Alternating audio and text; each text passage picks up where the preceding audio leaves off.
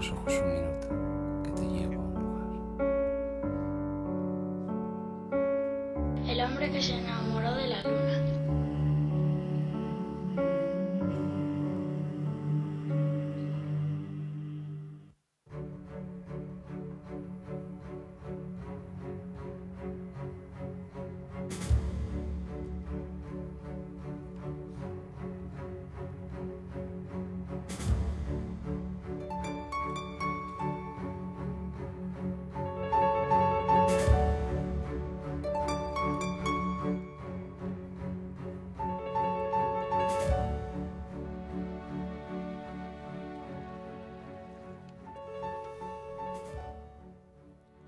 Bueno, como suele decir Chuck Palahniuk habitualmente, buenas noches.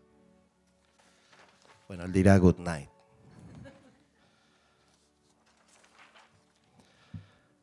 Fumo un cigarrillo que luego apagaré en tus enemigos. Alguien se lleva la luz y los caballos entran terribles en la habitación donde me proclamaste único. Si esta vez fueras tú, coincidiríamos por primera vez tú y yo. Y yo cerraría las ventanas y todo lo demás para no saltar. Y atravesaría mis manos abiertas con el mango de la escobilla con la que te peinas y me cosería la boca con uno de esos bellos cabellos que te sobran. La nada no es lo nuestro. Eso lo hemos llegado a aprender bien. Se pone a tocar de lejos el pianista del invasor las lágrimas se acomodan en nuestros planes como los metros de nuestro distanciamiento mecánico se acomodan en la pena. Alguien se lleva la luz y los caballos entran terribles en la habitación donde me dejaste solo. Los mares gotean criaturas incalculables sobre la playa donde se derrama la vida y los gritos se incrustan en las salas de los héroes que llegan tarde al rescate. La guerra termina pero no acaba. La paz se esconde en la sala de conferencias, esperando acurrucada a que caiga la primera bomba sobre su bandera blanca. Los niños y mujeres embarazadas, los pobres y enfermos, los ignorantes y los buenos serán su escudo. Millones de ellos explotarán antes de llegar los malos, y cuando estos oigan el ruido de la muerte, se taponarán los oídos con los dedos de los mutilados. Alguien se lleva la luz y los caballos entran terribles en la habitación donde me dejaste solo. Los aviones de combate escriben poemas en el cielo y ametrallan a los que corren por sus renglones. El último hombre de la tierra, que realmente es una mujer, ya no tiene planeta. Las lágrimas se acomodan en nuestros planes como los metros de nuestro distanciamiento mecánico se acomodan en la pena. Suena en el piano la canción que será nuestro desamparo para el resto de nuestra vida. Juntos, café para dos, fumando un cigarrillo a medias. Juntos, café para dos, fumando un cigarrillo a medias. Las lágrimas se acomodan en nuestros planes como los metros de nuestro distanciamiento mecánico se acomodan en la pena. Gracias.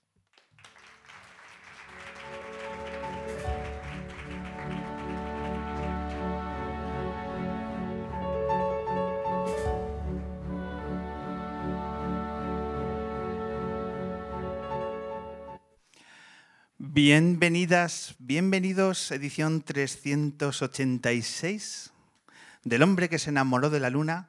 Volvemos a nuestra casa después de nuestro viaje por Sada, por eh, La Coruña. Un abrazo, por cierto, a toda la gente que nos trató tan bien hace unos días en Galicia. Volvemos a nuestra casa del ámbito cultural de Callao para que en la noche quizás más tormentosa, lluviosa, apocalíptica, yo he vivido un huracán hace dos horas en Madrid, pero estamos aquí. Estamos aquí para reencontrarnos con el mundo de la cultura y de la música, porque de nuevo vamos a tener música en directo. Nos reencontramos con Muchachito, Bombo, Infierno. Bienvenido, Jairo. Un placer tenerte por aquí.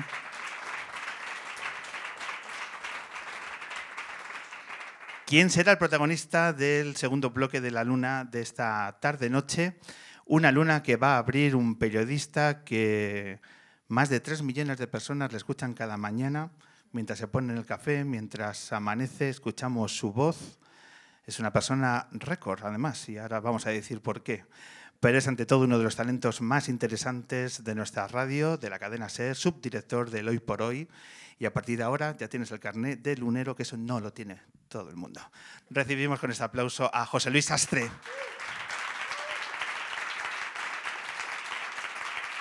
Gracias.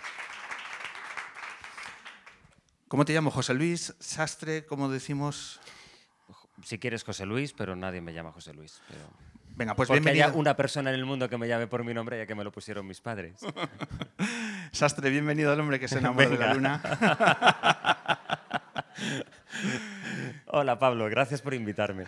Es un, es un verdadero placer que hayamos conseguido que las agendas este, Sí, se sí, hayan sí, cruzado para finalmente tenerte aquí un día súper especial, porque Sí. nos hemos levantado con la noticia que, bueno, el hoy por hoy ha recibido un enorme regalo, Sí. que es la suma de vuestros oyentes. Cuéntanos qué ha pasado hoy en vuestra redacción. Pues que había una euforia, muchísima alegría de todos los compañeros. Esto lo decimos siempre, es un trabajo en equipo, casi casi en familia. Eh, imagínate, es el récord de oyentes en la historia del programa. Es una barbaridad. Eh, no nos cabe el agradecimiento. Es verdad que madrugamos mucho, es verdad que esta vida es muy esclava, pero cuando ves esa cifra, pues te alegras mucho por todos los compañeros, porque hay mucha gente detrás de esto y pues la palabra es felicidad. Felicidad por todos los compañeros, por todos los que como a ti os gusta, nos gusta mucho la radio. Eh, hay una subida espectacular de oyentes en toda la radio hablada, el consumo de radio va a más y en este momento de eh, redes sociales, de eh, tantísimas plataformas, de tanta eh, difusión por tantos canales, que todo está muy bien, que algo que está a punto de cumplir 100 años, los cumple el año que viene en España, que es la radio, tenga esta vida, esta vitalidad y sobre todo este futuro, yo creo que eso es la mejor noticia. Y por la parte que nos toca, pues imagínate. Había muchos nervios ayer, el día antes de tener el dichoso Mira, dato. es con total sinceridad, esto va por, eh, por, mm, por formas de ser, ¿no? Yo soy de sufrir mucho todo el rato. Sufro en tarifa plana siempre y siempre estoy ahí con el, con el EGM y el EGM y yo soy de esas personas de, no, pero luego decís que el EGM no es impo-". No, no, no, no, no, sí, sí, y yo lo, lo- lo pienso mucho. Eh, y luego pues cada uno eh, lo lleva de otra manera. Siempre hay ese, ese nervio, esa, esa duda de a ver qué va a pasar, porque son muchos factores. Es el programa que tú haces, es el contexto social, político, económico en el que está el país. La radio lo bonito que tiene es que es un, sensor que te permite detectar muy bien cómo está, en qué está, qué necesita, qué información, qué contenido y sobre todo qué tono espera la gente. Tú, mm, viendo, escuchando la radio de un país, puedes conocer muy bien ese país. Y una noticia así, que al final, después de los nervios, imagino que hoy se habrá dormido quizá regular, llega la noticia, llega el dato. Se duerme regular todos los días, eso te lo Sí, da el horario, tampoco tiene mucho mérito. No todos los turnos en la SER duermen, tienen la misma calidad de sueño, ¿no? Eso es. ¿Cómo se celebra? Pues mira, teníamos un plan, aquí está Nacho, el productor del programa, íbamos a hacer una celebración, pero como ha caído el diluvio universal, pues nos, nos ha chafado la guitarra, íbamos por lo menos a tomar algo. Se celebra aplazando la celebración, lit- literalmente. También es que ha sido un jueves entre semana, nuestro horario es muy perro y, y- y hay que, hemos postergado la celebración, pero sí que hemos acordado, esta tarde le he dicho a Ángel, digo, em, lo que haya que hacer que sea cuando sea, pero hay que hacer. O sea, es un dato que hay que celebrar. De vez en cuando tienes que darte ese capricho de celebrar, de parar y decir, ostras, este dato, ¿no? O esta recompensa. Hay que respetar celebrar. que las buenas noticias hay que celebrarlas. Hay que, hay que Exacto, parar. sí, sí, sí. Nosotros esta mañana estamos pensando que joder, viene, viene Sastre con este notición, tenemos que hacer un regalo. Ah, Pues a favor, pero aunque no fuera esta notición, también hubiera estado a favor, ¿eh? Ya, pero fíjate, todo coge forma, ¿sabes? Sí. En la luna pasa muchas veces esto, que de pronto lo pensamos y mira, ya tenemos la razón para. Entonces, ¿qué mejor regalo? Porque fíjate con la que estaba cayendo, tampoco vamos a. Pues mira, creo. Paraguas traigo. ¿Es eso? No, Vale. Creo que este es el mejor regalo que puede tener un día como hoy, Sastre. Hombre. Salud, muchachos, por esa mujer. cansado de pensarte con el pecho a rato. Hay sol, pero hace frío desde que no Son ya clásicos de la radio actual, tus conversaciones musicales con Ángel Barceló, ese picar piedra para que Ángel se tenga otro tipo de Que oído. nos- esto lo grabáis, ¿no? Es que tampoco sé hasta qué punto puedo hablar. hasta qué punto puedo sincerarme. Sincérate, si no hay, no hay ningún problema. Verás, te voy a decir. Cuéntanos. Yo esta canción, mira, es que viene el estribillo. ¿Se puede subir ahora? Bien.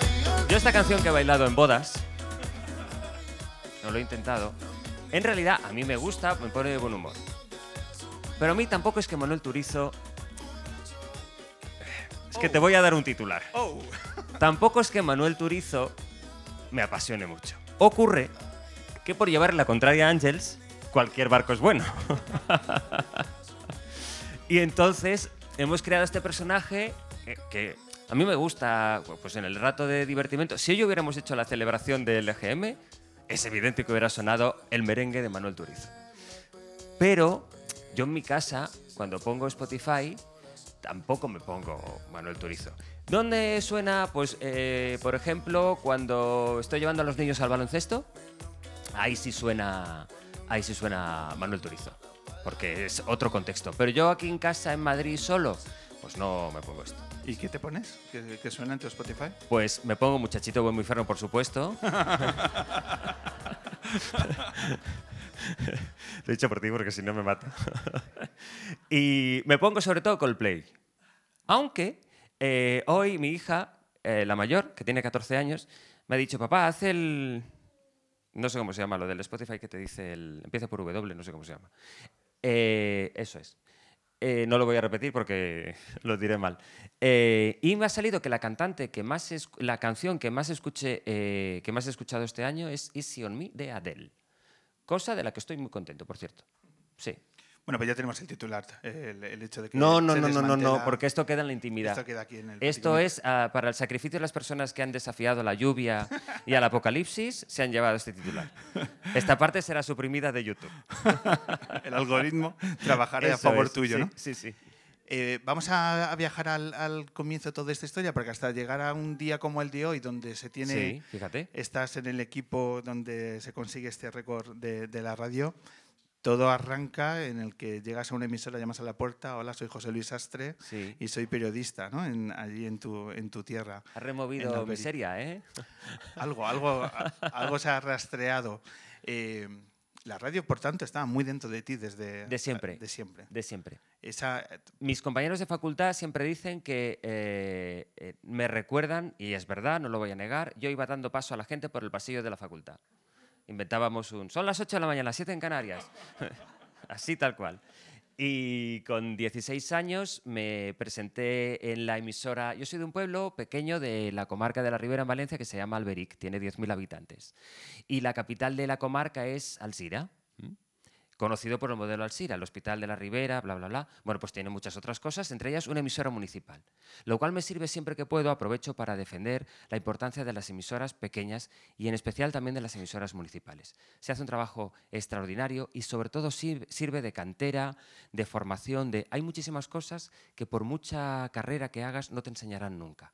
Entonces yo llegué a la carrera con 17 y 18 años, con algún eh, magisterio ya aprendido, de, la emisora municipal. Entonces me presenté allí un verano, dije, hola, tengo 16 años, me gusta mucho la radio y sí, me pusieron en un magazine, a colaborar en un magazine eh, que se llamaba El Día Perdaban, el día por delante, que es una, expresión valenciana, y, y hacía pues, eh, hacía todo lo que, hacía canciones dedicadas, en autocontrol, que había que salir a buscar el CD, mientras sonaba una canción, cogías el teléfono, salías a la discoteca, buscabas el CD y se lo ponías raca, raca, raca, raca, raca, buscando con un minidisc dabas a la publicidad y había una cosa muy, muy vieja, parezco muy mayor, pero no lo soy tanto, eh, que eran las cartucheras, que todos los jingles de la emisora y demás iban en la cartuchera. Y luego hacíamos una cosa muy divertida que se llamaba el carro prica, eh, no existía, no era prica, ¿eh? pero, pero lo llamábamos así.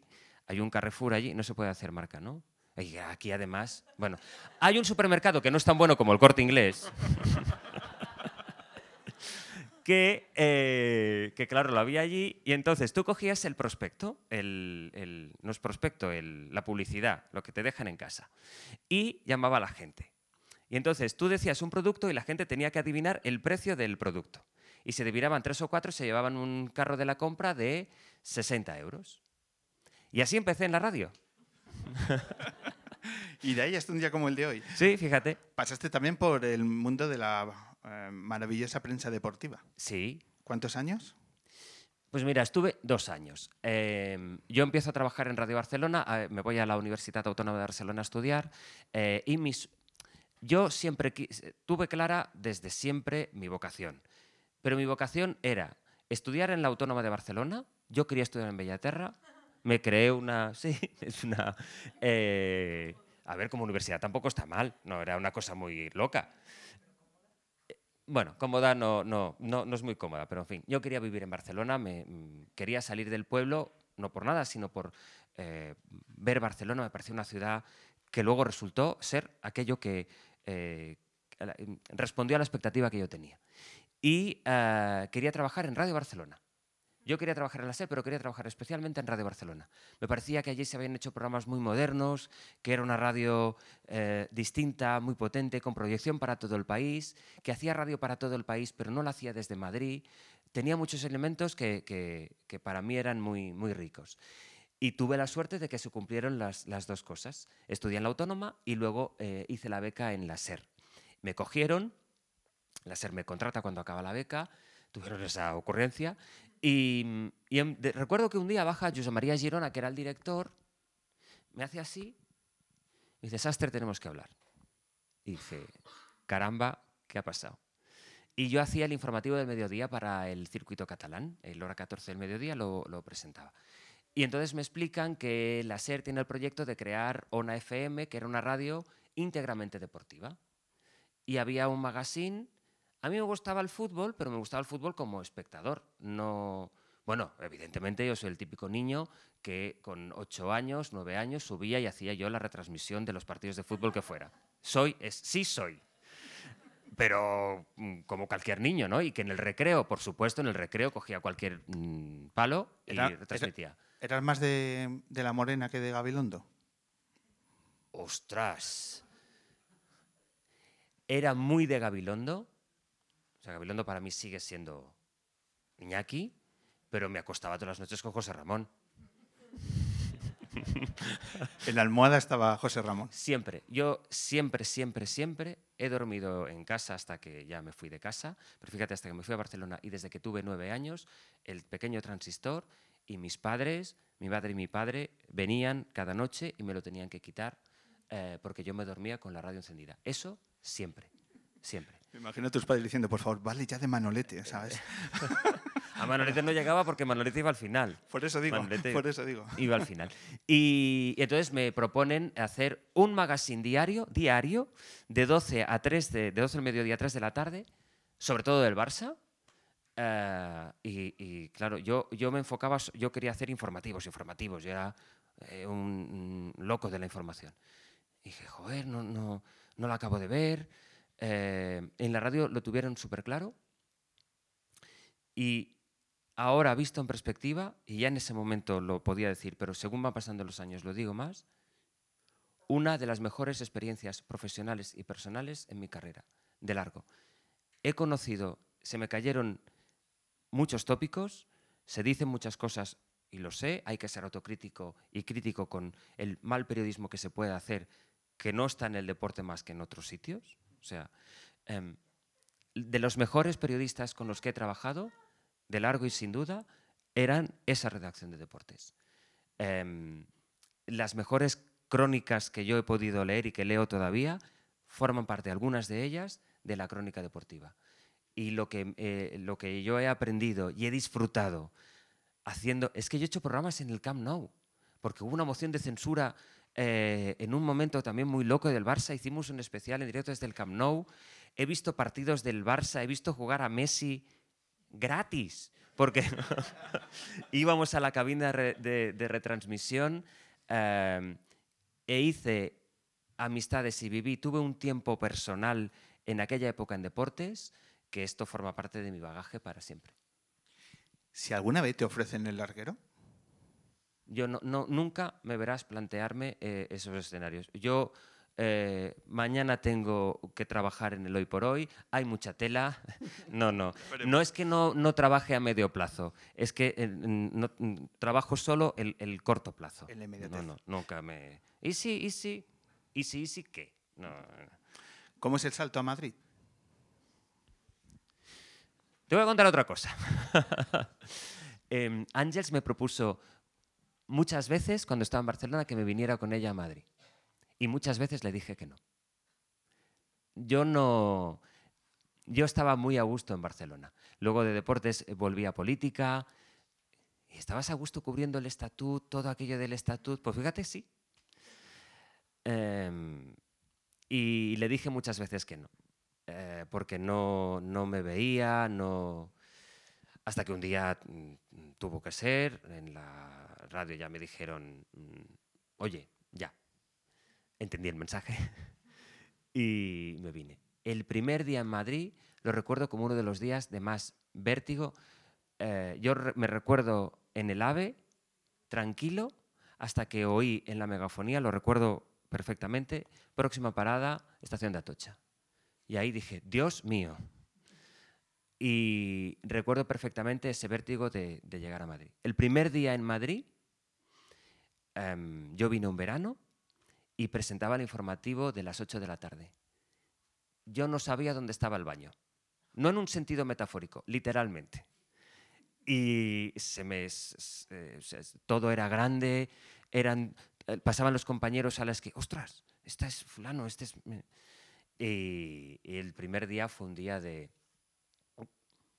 Pero bueno, sobreviví. Y empiezas a hacer eh, seguir toda la actividad parlamentaria. Empiezo en hora 25, En hora vengo con 25, Ángels, Eso es. y luego me pasan a hacer eh, la información del PSOE, y de ahí, m- durante un poco tiempo, y de ahí paso a la corresponsalía parlamentaria de la SER, sí, que es otra época en la que me lo pasé piruleta. Hay más Piruleta ya no se dice, pero yo lo sigo diciendo. Sí, sí. Me temo que nuestra audiencia entiende ese tipo de Sí, claves. sí, sí, sí, sí, sí.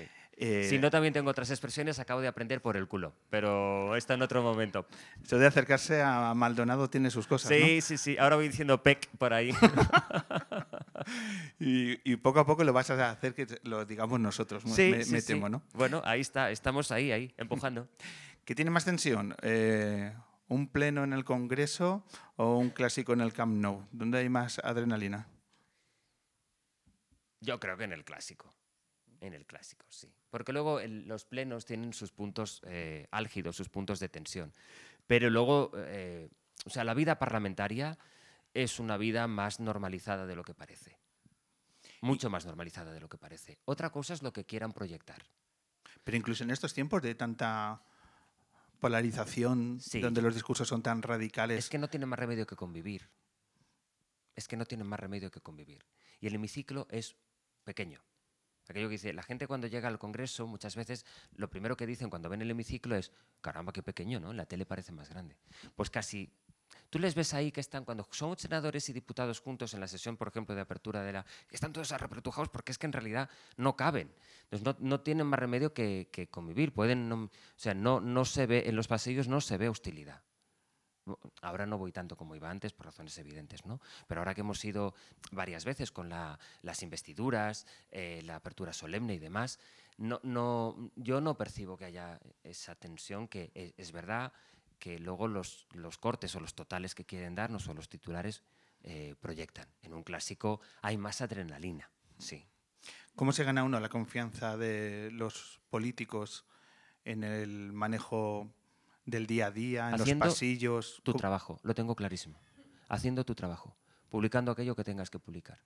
No hay eh, cosa que me haya hecho ganar mm, más respeto de las personas que se enfadaban conmigo. eh, yo te hablo de mi experiencia, ¿eh? No, esto no es una lección para nadie, ni te digo mi caso particular.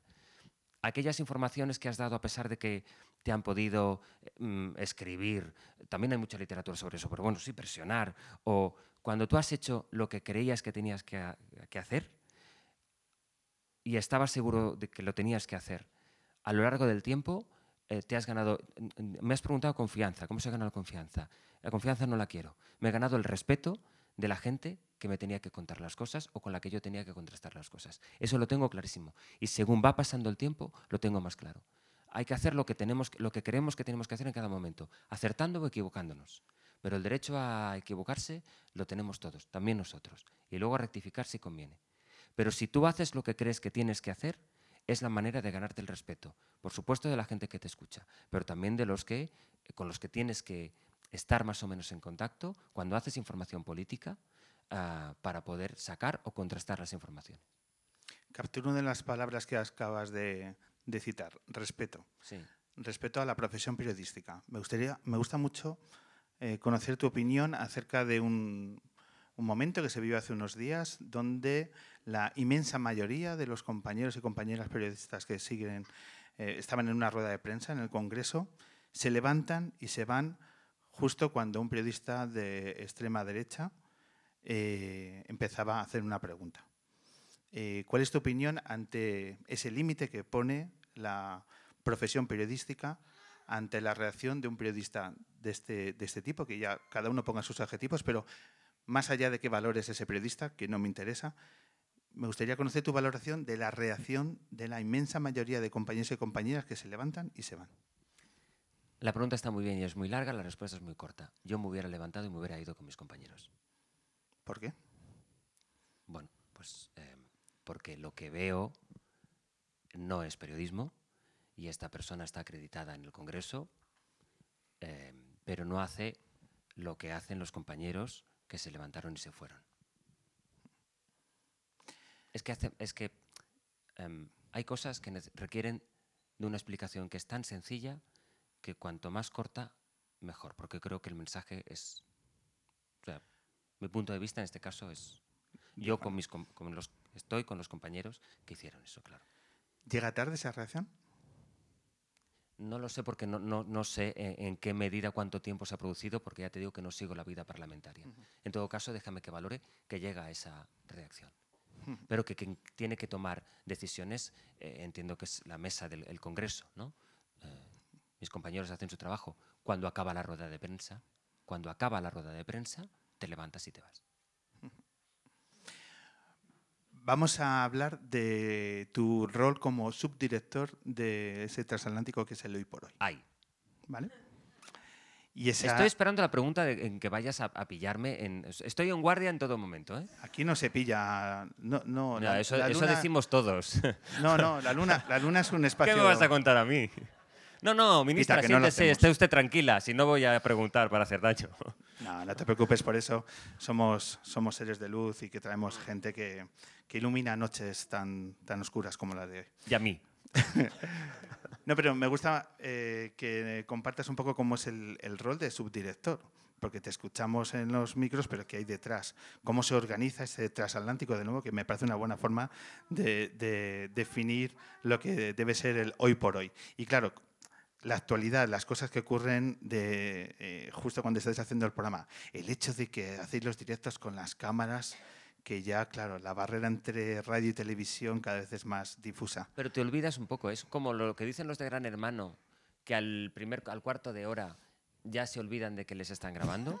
De verdad que, que cuando estás dentro te olvidas de que hay una cámara. Entonces cuando sales, un compañero que es Pedro Hernández, que lleva las redes sociales, te dice, he sacado un vídeo, dices, Dios, el vídeo, el vídeo. Vamos a sacar un vídeo, si te parece, ¿vale? Vamos a sacar un vídeo. Un vídeo maravilloso de que cuando os dais, cuenta, que en mitad del verano... No vas a pillar. No, esto no es pillar, esto es eh, conocimiento, aquí venimos a aprender. Sastre. Atentos a ese momento donde os dais cuenta que vuestro verano está ya. ¿Por qué? Porque hay unas elecciones generales recién convocadas. Atentos a este momento absolutamente maravilloso. del Estado la decisión de convocar un Consejo de Ministros esta misma tarde para disolver las Cortes y proceder a la convocatoria de las elecciones generales, de forma que los comicios se celebrarán el domingo 23 de julio, de acuerdo con los plazos que establece la ley. Ya está, ya, ya estamos Ya organizando. Ahora ya nos estamos Ahora ya están- Nos estamos organizando. Los cuadrantes del verano ya están hechos, rehechos. Muchísimas Es que, gracias claro, desde aquí, presidente. Es que eso iba a ¿eh? decir. Pedro Sánchez no sabe lo difícil Buah. que es cuadrar las vacaciones cuando hay un un equipo de gente trabajando. Esto pasa en esta empresa y pasa en todas las todas. empresas. Mm. Porque yo me cojo del julio, luego la primera semana de agosto, pero yo el último día de la primera semana de agosto a ver si puedo Más no dos días libres, más dos días más libres que, que me, me quedan. sí. Entonces, esto es un trabajo que requiere un esfuerzo mm, importante. O sea, yo sé que organizar una campaña electoral es complicado, que gobernar un país es muy complicado. Sí, pero qué broma es esta Pero hacer el de tocar cuadrante- los cuadrantes de vacaciones ajenos. Esto, Hombre, esto por favor. es muy complicado. Pero bueno, ya estamos en ello. ¿eh? Bueno, ya está, hemos hecho la digestión. Simplemente comunicarle a España que Ángeles Barceló ya ha hecho la Ya está. digestión de esto. Bueno, y que- Ángel Barceló y, el, todo el y el resto de los españoles. sí, sí, y sobre todo los que nos dedicamos a esta pero ayer profesión. representaste un poco a un país. Sí, sí, sí. Representa un país y una profesión completa. Eso es así, O sea, eso es así. todos aquellos que terminamos de acabar una campaña electoral y además que los oyentes sepan que anoche José Luis Astre y yo no habíamos dormido. Es decir, Sí. digamos que era como, no, No puede ser. ¿no? no puede qué broma, ser. qué broma Esto es no nos puede estar broma es pasando. esta? Broma Pero bueno, asumido esto, y como decíamos ayer al inicio del abierto, encima va y nos gustan las campañas electorales y las noches pero no electorales. no lo digas más. Es ficción todo eso. ¿eh? Es ficción. No nos llevamos nada bien. Es maravilloso este momento porque cuando dices has representado un país es que casi todo el mundo exclamó diciendo ¿cómo? ¿Cómo ¿Sabes que salió, esta- eh, eh, salió ese gesto, perdona, en medios internacionales, en telediarios internacionales?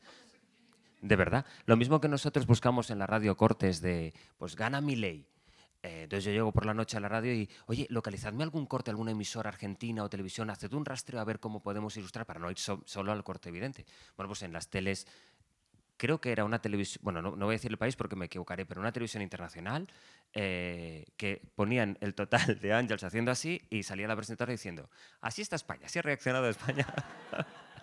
sí, sí. Eh, perdona que te he cortado. Pero No. yo quiero acabar preguntándote a ti, porque... No, quiero decir que eh, imagino, pues como a, vosotros evidentemente os estalla la noticia y os estalla el, el verano, pero ¿cómo es organizativamente el hecho de, las tareas de subdirector? Vamos a poner un poco la dimensión del, hoy por hoy, porque tenemos el tamaño tremendo de los más de 3 millones de personas que, que os escuchan cada mañana, pero ¿cuánta gente hace el hoy por hoy? Uy, somos, eh, somos mucha gente en el, en el hoy por hoy. Además hay un equipo am, que organiza, digamos, que se ocupa del tramo informativo, del tramo eh, de 6 a 10 de la mañana. Y luego hay un equipo también muy amplio que, se ocupa del, del magazine. ¿no? Entonces somos eh, dos equipos en uno. Em, y luego hay una cosa que es eh, fundamental en esto y que explica también em, cómo funciona el engranaje del hoy por hoy, que en efecto es muy complejo, que son los compañeros de la redacción y de las emisoras. Es decir, el gran valor de la SER, em, más allá de los nombres propios, y ahora esto es totalmente en serio, es su gente, su redacción y la entrega de la redacción. La redacción son los compañeros de las secciones, son los compañeros de las emisoras, eh, que sin tantos medios como los que tenemos en Madrid tiran adelante todas sus programaciones y que además tienen que eh, atender al, al de Madrid que llama a las 8 y 20 preguntando, oye, este tema del concejal no sé qué, ¿nos podrías hacer una pieza o podrías buscar un... o vamos a hacer una gira? vamos a hacer una gira porque hay una campaña electoral, una gira que, sí, sí, cada día en una ciudad distinta y cada, cada ciudad un tema. Y eso lo, lo levanta la gente de las emisoras, la gente de las secciones, a las que ahora decimos, ha salido tal, oye, para mañana esto, pero claro, la gente de la sección sigue porque el hoy por hoy tendrá su petición o hay que hacerle un- una pieza o un, preparar un tramo para, o pensar eh, con la gente del hoy por hoy. Y luego la hora 14, y luego viene la ventana, y luego viene Aymar con el hora 25, y luego está el fin de semana. Es decir, esto es una cosa que no para. En el programa nos organizamos muy. eh, la cosa está. Son cinco temporadas ya. El trabajo está muy. Cada uno sabe muy bien lo que tiene que hacer. Es decir, allí llegamos, cada uno se pone en su, se va- se pone en su puesto. La tarea de la subdirección es coordinar un poco todo eso, pero todo va muy coordinado. Es decir, el equipo es gente extraordinaria, extraordinaria, eh, que sabe muy bien cuál es su tarea, que sabe qué es lo que tiene que hacer. Todos tenemos, es decir, cuando pasa algo, todos nos organizamos. Hoy con la tregua eh, ha salido la noticia a las seis menos cuarto, que ampliaban la tregua por un día más entre Israel y Hamas, y el, programa empieza a las seis. Pues todo el mundo ha sabido lo que había que hacer, es decir, es un engranaje que va. Eh, ¿En qué estoy muchas veces? Pues en que cuando salta alguna, alguna noticia o demás, los compañeros eh, me escriben a mí y entonces soy yo el que hablo con Ángels y digo, oye, ¿qué te parece si este despliegue? O si a las diez y media hacemos esto, o pensar el día siguiente. Lo que tiene esto es que no hay desconexión. Es decir, eh, cuando acabamos el a las 12 y 20, ya empezamos a pensar en el día siguiente. A las 4 ya mandamos un WhatsApp con el reparto de una posible mm, estructura. Durante la tarde vamos hablando. A las 7 tenemos la reunión telefónica que hoy he hecho aquí agazapado como he podido, escapándome del hilo musical. Eh, y luego ya, pues, eh, en- entre las, a las 8 yo ya bajo un poco la... Intento bajar un poco a las 8, me, me meto en la cama, escucho cómo empieza hora 25, intento desconectar un poco, es mentira, dicen que no mires el móvil, no puedo, eh, cuando viene el sueño me duermo y a las 3 suena el despertador. Este dato era el mejor, ¿eh?